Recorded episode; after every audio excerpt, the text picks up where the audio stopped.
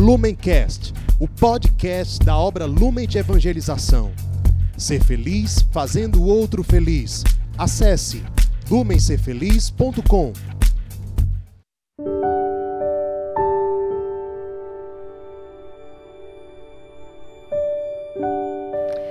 Seja bem-vindo, seja bem-vinda ao Palavra Encarnada. Esse é um programa diário da obra Lumen, onde nós meditamos com o Evangelho do dia a partir do nosso carisma e da nossa inspiração de ser luz para o mundo, amando os mais necessitados. Hoje, dia 1 de novembro, a igreja celebra também a solenidade de todos os santos. Então, peçamos no início desta nossa meditação que o Espírito Santo esteja conosco e permaneça conosco enquanto nós leremos o Evangelho, enquanto nós meditaremos e enquanto nós faremos com que essa palavra se torne encarnada na nossa vida, se torne concreta. Que o Espírito Santo possa vir habitar nesse lugar, estar com você aí onde quer que você esteja e possa fazer desse domingo, deste momento, também um dia santo, também momentos na sua vida de buscar a vontade de Deus e de caminhar rumo à santidade, como a solenidade de hoje nos convida. Sabendo que o Espírito Santo permanecerá conosco, peçamos também à Virgem Maria que nos acompanhe durante essa meditação. Ave Maria, cheia de graça, o Senhor é convosco.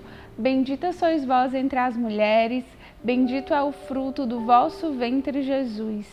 Santa Maria, Mãe de Deus, rogai por nós, pecadores, agora e na hora de nossa morte. Amém. E nós permaneceremos reunidos em nome do Pai, do Filho e do Espírito Santo. Amém. O evangelho de hoje está em Mateus 5, dos versículos de 1 a 12. Jesus viu as multidões, subiu a montanha e sentou-se. Os discípulos se aproximaram e Jesus começou a ensiná-los. Felizes os pobres em espírito, porque deles é o reino do céu. Felizes os aflitos, porque serão consolados. Felizes os mansos, porque possuirão a terra. Felizes os que têm fome e sede de justiça, porque serão saciados. Felizes os que são misericordiosos, porque encontrarão misericórdia. Felizes os puros de coração, porque verão a Deus. Felizes os que promovem a paz, porque serão chamados filhos de Deus. Felizes os que são perseguidos por causa da justiça, porque deles é o reino do céu. Felizes vocês, se forem insultados e perseguidos, e se disserem todo tipo de calúnia contra vocês por causa de mim. Fiquem alegres e contentes, porque será grande para vocês a recompensa no céu. Do mesmo modo, perseguiram os profetas que vieram antes de vocês. Palavras da salvação, glória a vós, Senhor. Hoje nós estamos num dia de festa, de solenidade na igreja e também estamos diante de uma passagem, de um trecho do Evangelho muito conhecido, que são as bem-aventuranças. Muito provavelmente você já ouviu esse Evangelho e muito provavelmente você é, está lembrando né, muito da data de amanhã, que é um feriado, que é o dia de finados. Mas a igreja celebra exatamente um dia antes de celebrar todos os fiéis mortos, ela celebra a festa de todos os santos porque a igreja entende que existem muitos santos, santos que a gente não conhece, santos que não foram, né, canonizados, santos que não têm registros escritos, falados sobre eles, são santos anônimos. Muitas pessoas comuns, como eu, como você, que viveram sua vida na retidão, viveram a palavra de Deus e que hoje são santos, estão no céu contemplando Deus face a face. E hoje é o dia em que nós celebramos todos esses santos e podemos inclusive pedir a intercessão deles para que nós, nas nossas limitações, nas nossas fraquezas, alcancemos esse caminho de santidade, né? E possamos um dia chegar lá, estar no paraíso. E o evangelho de hoje é muito propício, né? Para essa solenidade, né? A igreja escolhe exatamente porque Jesus lá no finalzinho coloca que, né, a gente fique alegre e contente, porque a nossa recompensa será no céu. E aí ele diz que os profetas também sofreram essa perseguição e estão no céu. Então Jesus nos dá nesse evangelho, né, das bem-aventuranças, um caminho, um caminho para o céu. É como se fosse a regra, é como se fosse a receita.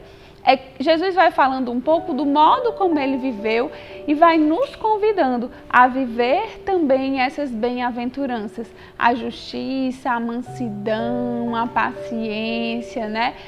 Esse caminho de anunciar, de evangelizar, de talvez ser perseguido mesmo, mas de entender que é por Cristo que nós estamos vivendo todas essas ações e, portanto, essas bem-aventuranças. Então, esse evangelho, ele deve ser lido e relido muitas vezes, inclusive, já que hoje é domingo, né? Normalmente nós estamos nas nossas casas. Se você tiver um tempo, leia e releia e vá pensando como é que você pode viver cada bem-aventurança durante o seu dia.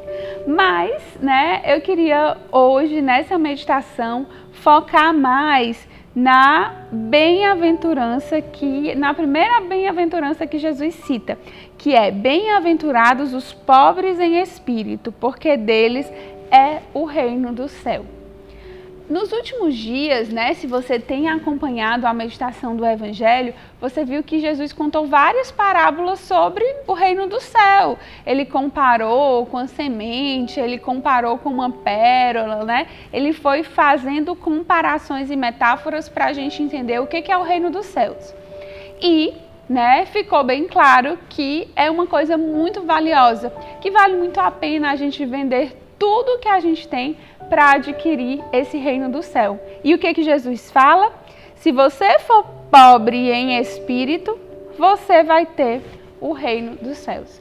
E quem é que não quer, né? Se Jesus fez essa propaganda, esse anúncio, Jesus disse que valia a pena dar tudo pelo reino dos céus para estar tá lá contemplando Deus face a face. Por que que para nós, né, a gente não vai querer essa dica, que é ser pobre de espírito?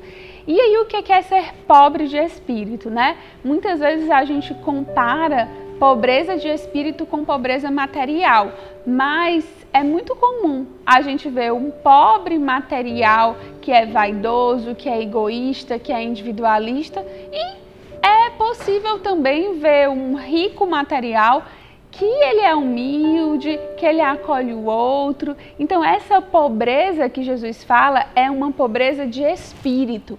E o que é ser pobre de espírito, né? No mundo que a gente vive, ser pobre de espírito é se desapegar de nós mesmos. É tirar a nossa figura, a nossa imagem, a nossa vontade do centro.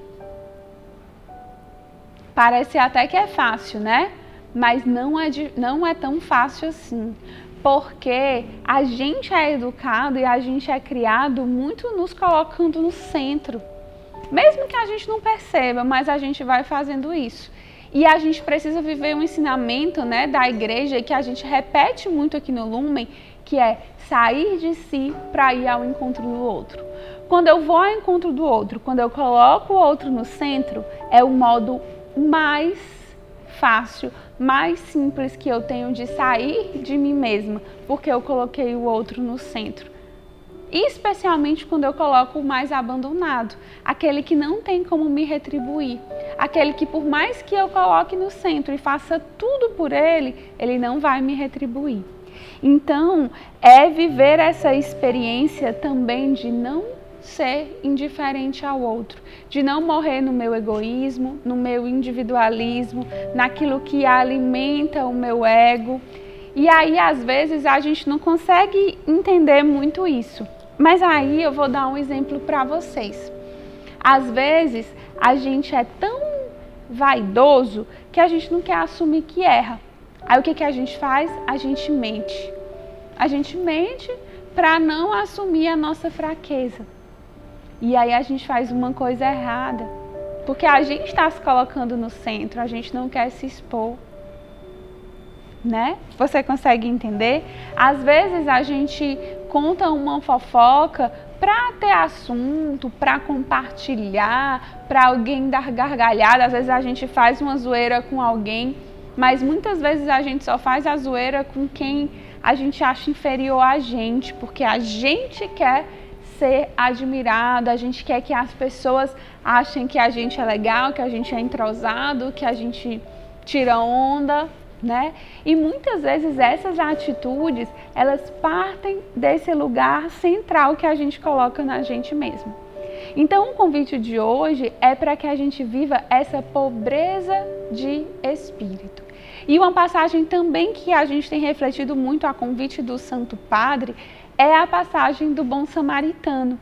Naquele exemplo, né? Eu não vou poder aprofundar, mas naquele exemplo de um homem que passa, vê outro homem caído, assaltado, abandonado, mas tem muitos afazeres, tem muitas coisas para fazer e se achando certo, se achando justificado, segue caminho.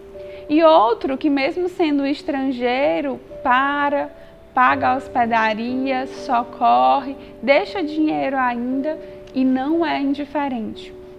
E esse é o nosso grande caminho de viver a pobreza de espírito, colocar o outro no centro e esvaziar-nos de nós mesmos, para que Deus entre e para que os nossos olhos se abram para ver o abandonado, para ver aquele que mais precisa. E aí eu queria trazer só uma frase do Papa que ensina a gente a pensar sobre isso. Ele fala assim: não só não fazer o mal é necessário. Vou repetir. Não só não fazer o mal é necessário. A gente precisa dar fruto. Deus quer da gente mais. Então que hoje você possa, refletindo com essa palavra, tentar trazer isso para a sua vida.